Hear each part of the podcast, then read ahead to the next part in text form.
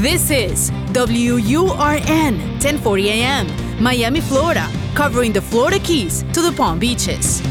Actualidad Radio, un idioma, todos los acentos, una sola señal. Una emisora de Actualidad Media Group. ¿Cuáles son los límites de la mente?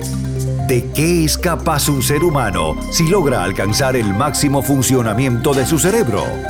¿Es posible programarse para tener éxito? Fronteras de la Mente, con Agustina Costa. Fronteras de la Mente. Solo aquí, en Actualidad Radio. Un idioma, todos los acentos, una sola señal. ¿Qué tal amigos? Gracias por acompañarnos en otra edición más de Fronteras de la Mente. Les saluda Agustín Acosta. Hoy vamos a tratar un cóctel de cosas interesantes y de notas que traigo para ustedes que tienen que ver con la conciencia, con esa frontera de la mente misteriosa, complicada que es la conciencia humana. Y fíjense, estamos ya en el nuevo milenio. Desde hace 300 o 400 años, la ciencia ha estado estudiando la conciencia y hoy todavía continúan apareciendo múltiples definiciones de lo que es la conciencia porque todavía hay una vasta extensión de terreno que no se ha podido determinar, no se ha podido investigar, sigue siendo un misterio o por lo menos un área desconocida para la ciencia moderna. Hace algún tiempo un neuropsicofisiólogo amigo mío me dijo, mira, para poder entender la conciencia hay que visualizarla como un radio. Ustedes saben que los radios tienen unos botones, hoy día son botones, en el pasado era un solo botón que tenía la forma en que uno lo sintonizaba a la derecha o a la izquierda y iba cambiando la agujita de estación en estación. Hoy en día todo eso es digital y usted toca un botón y entonces está escuchando la emisora 610, escucha otro, eh, sintoniza otro botón, está escuchando la 1040, cambia de frecuencia y está escuchando la FM y así. Entonces me explicaba este científico que la radio se puede semejar a la conciencia en el siguiente sentido. Muchas personas vienen con ciertos defectos de fábrica, con ciertos aspectos de la conciencia que tienen interconexiones con la conciencia universal, con la inteligencia del cosmos, o como dirían los eh, creyentes del judeocristianismo, con el Espíritu Santo. Y esta conciencia, la conciencia humana, pues dependiendo de cuáles sean sus capacidades de interconexión con la conciencia universal o con la conciencia divina, pues podemos entonces ver personalidades que son más inclinadas a hacer el bien o a hacer actos delictivos, más inclinadas a llevarse bien, a ser personas felices, a ser personas afables y agradables, o personas hostiles, desagradables, impacientes, intolerantes y prontas a eh, tener eh, conflictos con los demás. Me decía el amigo, el amigo científico, imagínate un radio sintonizado a una emisora que lo único que produce son ruidos y sonidos desagradables. Pues si la conciencia está sintonizada a esas partes de energías vibratorias bajas, la persona va a tener una personalidad donde las bajas pasiones y las malas costumbres y los malos hábitos y tendencias negativas van a ser lo que predominen. Ahora imagínate una radio sintonizada a un buen programa cultural o a un buen programa de música, música clásica, música romántica, música agradable. Pues entonces sería eh, la conciencia humana que tiene una interconexión con esos aspectos de la conciencia divina, de energías de alta vibración, que inducen a esa persona a tener un comportamiento altruista, un comportamiento bueno, un comportamiento que son esas personas que vemos y apenas acabadas de conocerlas, nos simpatizan y queremos estar siempre en su presencia porque parecen emanar una luz que viene de adentro. Hoy vamos a hablar de cómo la conciencia humana puede estar interconectada. De hecho, lo está. Cada conciencia de cada uno de ustedes está interconectada a la conciencia universal aunque sea un concepto muy difícil de aceptar, y para algunos que se definen como ateos, sería algo hasta contradictorio. Pero hay ejemplos de la vida de seres humanos que tal vez nos pueden ayudar a entender eh, un poco lo que, lo que hoy vamos a tratar. Para mí, desde que descubrí a este señor, y no lo descubrí hace muchos años, lo descubrí hace pocos años, se convirtió para mí en el científico más admirado en la historia. Yo desde muy niño, desde que tenía como 10 o 12 años, quise estudiar ciencias aeroespaciales. Y nunca lo pude hacer porque en el momento en que yo salí del high school, para poder estudiar esto en una universidad pública acá en la Florida sin tener que pagar los altos costos de una carrera universitaria en un centro privado. La única universidad era la, de Gainesville, la Universidad de los Gators en, la, en, la, ciudad de Gainesville, al norte de Orlando. Y desafortunadamente en ese momento mi familia no tenía los recursos para enviarme a ese lugar y bueno, pues tuve que, que estudiar otras cosas. Pero para prepararme eh, para esa carrera, yo estudié muchas cosas que tenían que ver con la ciencia, tanto en el high school como en los primeros dos años de college. Eh, de hecho, yo tengo dos años de ingeniería eléctrica.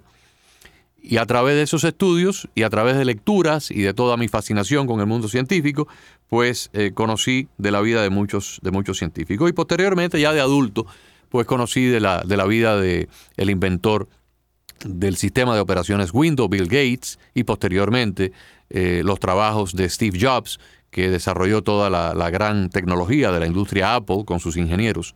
Sin embargo, la figura más admirada por mí eh, en el mundo científico de toda la historia es Nicolás Tesla, un hombre de la antigua Yugoslavia, nació eh, en, lo que hoy en día es el país de Croacia, pero que en aquella época era una región de la antigua Yugoslavia, en 1856. Y sin duda alguna es el genio más grande de los últimos 200 años.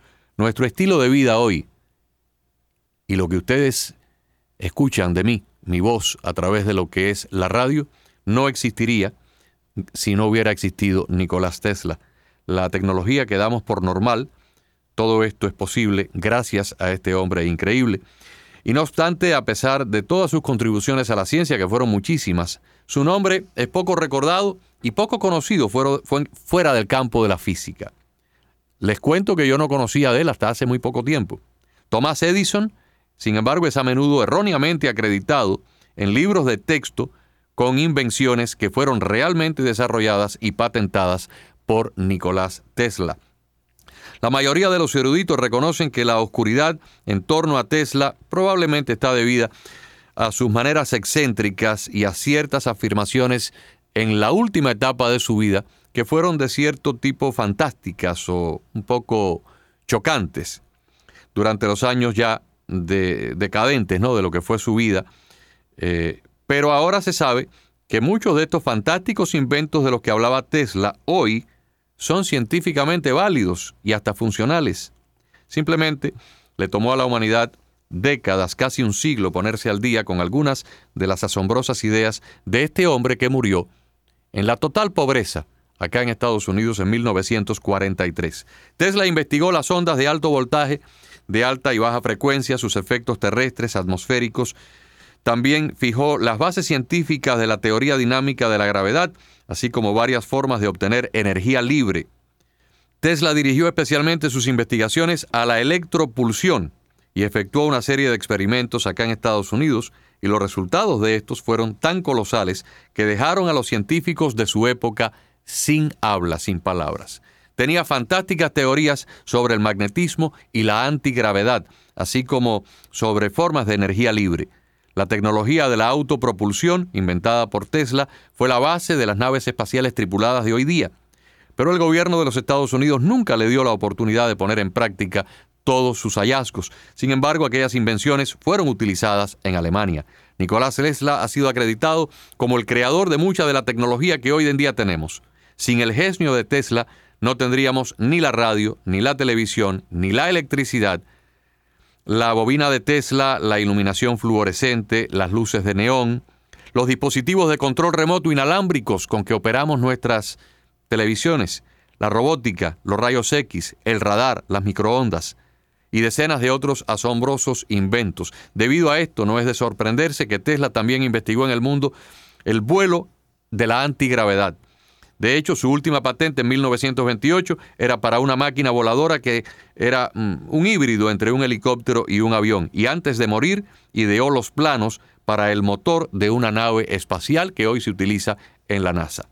Otro invento basado en las teorías de Tesla es el HARP, o Programa de Investigación de Aurora Activa de Alta Frecuencia, un programa en la ionosfera terrestre utilizado científicamente por la Fuerza Aérea de los Estados Unidos para fines militares. Cuando murió en enero del 43, a los 86 años, representantes de la Oficina de Control de Bienes Extranjeros del Departamento del Tesoro, a petición del FBI, fueron al hotel donde él vivía y se apoderaron de cajones y cajones de todos sus documentos que fueron luego distribuidos a laboratorios del gobierno de los Estados Unidos.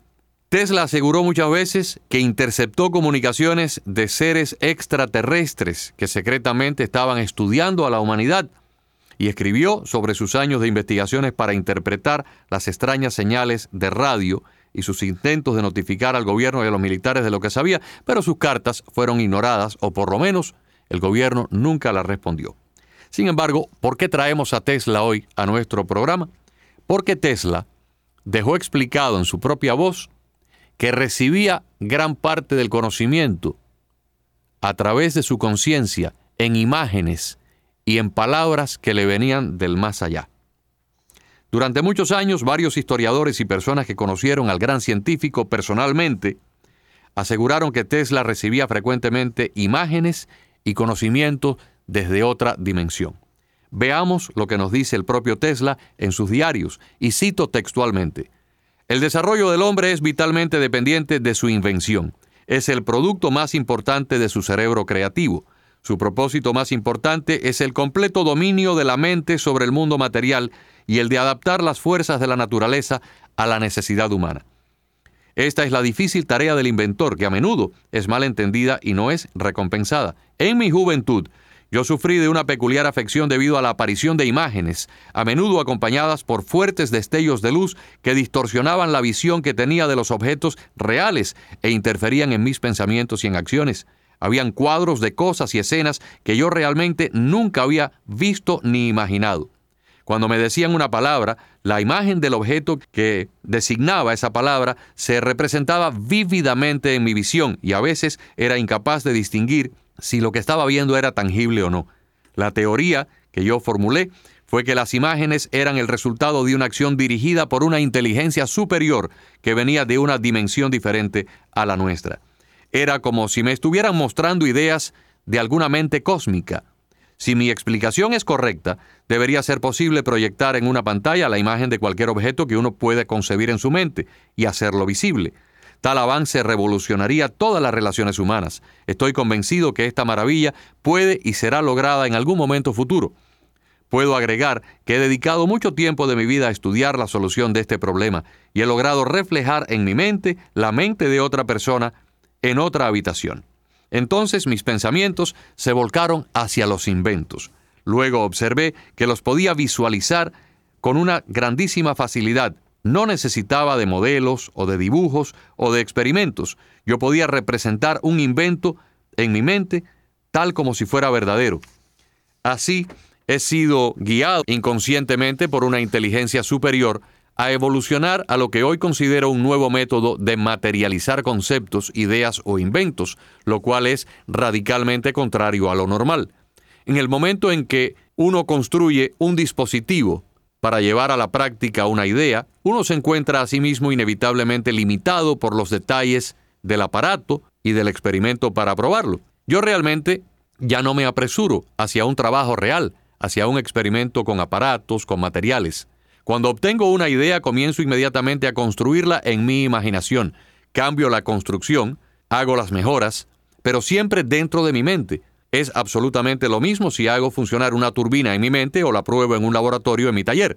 Incluso puedo notar si está desajustada, con solo pensarlo. No hay diferencia alguna. Los resultados son idénticos. De esta manera soy capaz de desarrollar y perfeccionar rápidamente una idea sin utilizar materiales.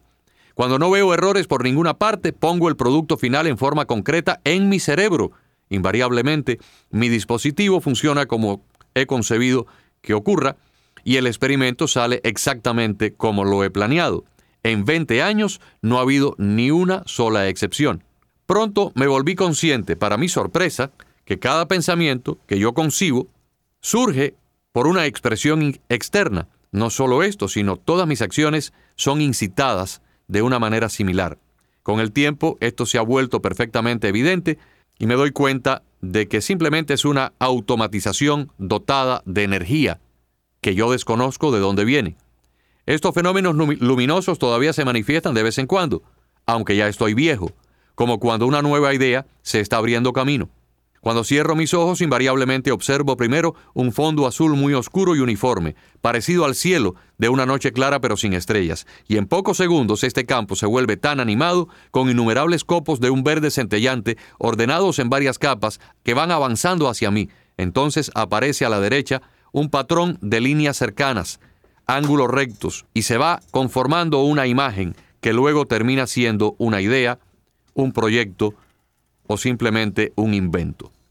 De los propios escritos de Nicolás Tesla, amigos, podemos observar que el científico tenía una capacidad mental única que pocos de sus congéneres humanos han podido alcanzar. Algunas de las investigaciones más recientes sobre la física cuántica relacionan y conectan el estudio de las micropartículas atómicas que componen el universo con la luz y con la conciencia. Uno de los principales problemas, sin embargo, de las mediciones y observaciones de la física cuántica es que el sujeto que mide y observa termina alterando la ubicación de las partículas con el solo poder de la mente. Y aquí tengo que explicarles qué es la física cuántica y cuál es el problema que plantea. La física estándar es la física de la gravedad, del electromagnetismo, de las medidas en tres dimensiones como la tenemos. Es la, la física de Newton. Pero la física cuántica comienza precisamente a mediados de, del siglo de los 1800 y va avanzando hasta que en el año 1922 Albert Einstein obtiene el premio Nobel eh, de ciencia, el premio Nobel de física, por descubrimientos que tienen que ver con el efecto fotoeléctrico que sienta las bases para lo que comienza a ser una nueva física, la física cuántica. La física cuántica es la física que observa o que estudia las partículas subatómicas que conforman el átomo que da origen a la materia. Esas partículas que todavía no se conocen todas, que se siguen descubriendo, por ejemplo, en el acelerador de partículas de Ginebra, Suiza, hasta hace algunos años Buscaban los científicos afanosamente una partícula a la que habían bautizado con el nombre de la partícula de Dios, porque pensaban que si la encontraban iban a entender cómo se creaba la vida humana. Bueno, finalmente fueron tan persistentes que la encontraron y no pudieron entender cómo es que existe la vida humana. Y después de ese descubrimiento han, llegado otros y siguen encontrando nuevas partículas que probablemente nos acercarán cada día más a entender la interconexión entre las dimensiones del universo que no vemos y la conciencia humana. Otro científico de fama mundial que vivió en una época mucho más reciente fue el doctor Alan Hynek. Hynek fue asesor científico de la Fuerza Aérea de los Estados Unidos, escribió varios libros sobre astrofísica y se hizo famoso por ser uno de los principales investigadores del siglo pasado sobre los objetos voladores no identificados. En 1986, el doctor Hynek dijo lo siguiente, desde el punto de vista de la física moderna, nuestro vecindario cósmico, nuestro mundo alrededor, puede abarcar otros universos o dimensiones extraespaciales y otras dimensiones de tiempo más allá del espacio-tiempo de cuatro dimensiones que conocemos hoy. Y tales aspectos pueden llevar a explicaciones racionales de los comportamientos aparentemente incomprensibles de esas entidades que emergen dentro de nuestro continuo percibido. Vamos a traducir esto porque está un poco, un poco denso. Lo que dice en este párrafo el doctor Alan Hynek es que las investigaciones científicas de su época, de los años 80, de 1980 a 1990, empezaron a explicar los efectos, por ejemplo, de un poltergeist, los efectos de un fantasma que a veces es visto por alguien o fotografiado por alguien con una cámara, los efectos de una persona que tiene un contacto con el ángel de la guarda o con un ser querido fallecido que de pronto se materializa, o los efectos de las famosas apariciones marianas, que a lo largo de los últimos 200 años la Iglesia Católica ha avalado en muchos casos. ¿De dónde vienen esas entidades? Pues de acuerdo a Alan Hynek, de dimensiones que están interconectadas a la nuestra. Y continúo citando las palabras de este gran científico americano ya fallecido. La física moderna sugiere que la humanidad no ha descubierto todavía todas las facetas del universo y nosotros debemos proponer nuevas teorías y experimentos para poder explorar estas facetas no descubiertas. Mucho del progreso reciente en conceptos cosmológicos es directamente aplicable al problema de los túneles de hipersuperficie tridimensionales que se han derivado actualmente de la teoría general de la relatividad de Albert Einstein. En particular, se ha mostrado que la teoría de la relatividad de ninguna manera restringe la topología del espacio-tiempo que permite conexiones transversales entre regiones dentro de universos que están separados o entre regiones remotas del mismo universo. Matemáticamente también se podría demostrar que pudieran existir conexiones de hipersuperficie entre espacios multidimensionales, o sea, entre dimensiones diferentes. Cabe la posibilidad de que entidades inteligentes puedan existir muy cerca de la Tierra, en un universo paralelo o en dimensiones diferentes, y que estas entidades, para nosotros incomprensibles e incontactables, tengan la capacidad de influir todo tipo de conocimiento en ciertas mentes escogidas para el avance de la especie humana. Esta frase es muy poderosa. El científico aquí, Alan Hynek, plantea que entidades que no vemos, que no conocemos, para nosotros incomprensibles, pudieran infundir a ciertas personas escogidas, a ciertas mentes privilegiadas, un conocimiento muy avanzado para que la especie humana se siga desarrollando. De ahí las explicaciones de lo anterior, de que el científico Tesla, antes de morir, haya explicado cómo era que le venían estos conocimientos que luego se convirtieron en la radio, en la televisión, en el rayo X, en el radar, en la electricidad de corriente alterna, que permiten hoy en día que nosotros nos estemos comunicando y que esta habitación donde yo estoy esté iluminada. Si no hubiera habido ese conocimiento depositado de una manera incomprensible mediante una especie de relámpagos de luz, de relámpagos de información en la mente de Nicolás Tesla, tal vez esa información no hubiera llegado a nosotros. La compañía de televisión National Geographic está, o mejor dicho, la revista National Geographic a través de su canal de televisión está difundiendo los martes aquí en, en la costa atlántica de los Estados Unidos a las 9 de la noche una serie de la biografía de Albert Einstein.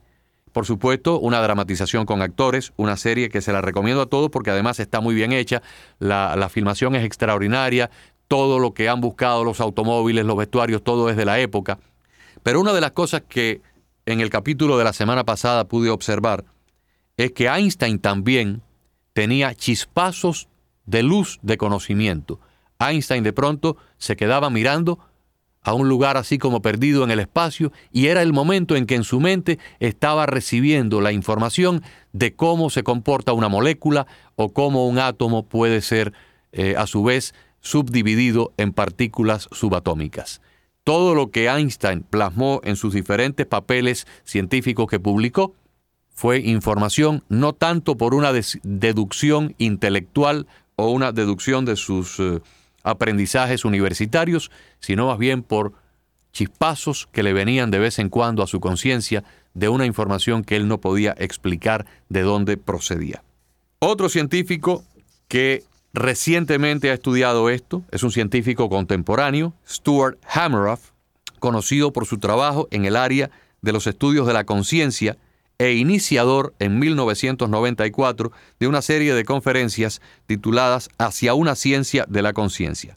Hammeroff intenta en este trabajo, en este proyecto, dar a conocer el llamado problema duro de cómo y por qué la mente subjetiva parece surgir de la mente objetiva. Y su trabajo se basa más que nada en el estudio de pequeñas estructuras o microtúbulos dentro de las células del cerebro humano, una de las áreas más fascinantes de los estudios de la neurología moderna, porque estos microtúbulos tienen conexiones que van más allá de la capacidad craneal. Parece como que estuvieran interconectados como pequeñas antenas para recibir información fotónica, información de luz, de fuera del cerebro. Y los estudios de este médico, de este científico americano, pudieran abrir un nuevo campo de investigación para tratar de explicar, por ejemplo, la telepatía, la telequinesis, la clarividencia, todos los aspectos de la adivinación, y en el caso de científicos como Einstein o Tesla, de dónde es que llegaba a sus mentes, a sus cerebros, esta información que luego se tradujo y se convirtió en algunos de los avances tecnológicos más avanzados de nuestros días. Durante los últimos 35 años, las misteriosas conexiones entre la física cuántica, o sea, la física subatómica y la conciencia humana, han llegado a ser gradualmente un principio central de los encuentros también de la espiritualidad entre las religiones orientales y las occidentales. La gente de algún modo se las ha arreglado para encontrar una relación de cierta forma convincente y atractiva entre el mundo intangible de las partículas subatómicas y el reino inmaterial de la conciencia y en el espíritu. Y para aquellos que siempre gustan de algunas lecturas que puedan complementar a estos temas que nosotros tocamos con cierta superficialidad, me permito recomendarles algunos libros. El Tao de la Física, del científico Fridtjof Capra, publicado en 1975, los trabajos del eh, psiquiatra americano de origen hindú Deepak Chopra sobre la conciencia y también el trabajo sobre física cuántica The Self-Aware Universe, el universo autoconsciente de Amit Goswami y el libro sobre el universo espiritual o Spiritual Universe del doctor Fred Alan Wolf. Creo que estamos ante un terreno que si lo pudiéramos llevar a la época automotriz, me atrevería a decir que hoy lo que sabemos de la conciencia, de la física cuántica y de la interconexión de la conciencia humana con la conciencia universal sería el equivalente al primer automóvil que fue desarrollado por el señor Henry Ford, el modelo T, en comparación a un Lamborghini o a un Maserati de la época actual. O tal vez el primer avión de los hermanos Wright comparado con un jetliner eh, de la compañía Boeing o Airbus, de esos que pueden volar 18 horas eh, de un lugar a otro del planeta. Creo que estamos en pañales, en la infancia, estamos en la época primitiva de estos estudios que en los próximos 30, 40, 50 años, tal vez con computadoras mucho más rápidas y mucho más capaces que las que tenemos hoy, nos puedan revelar los grandes misterios de la conciencia y descubrir nuevas fronteras de la mente humana. Hasta aquí llegamos. Tengan todos un feliz fin de semana. Muchas gracias por la sintonía. Fronteras de la mente con Agustín Acosta. Fronteras de la mente.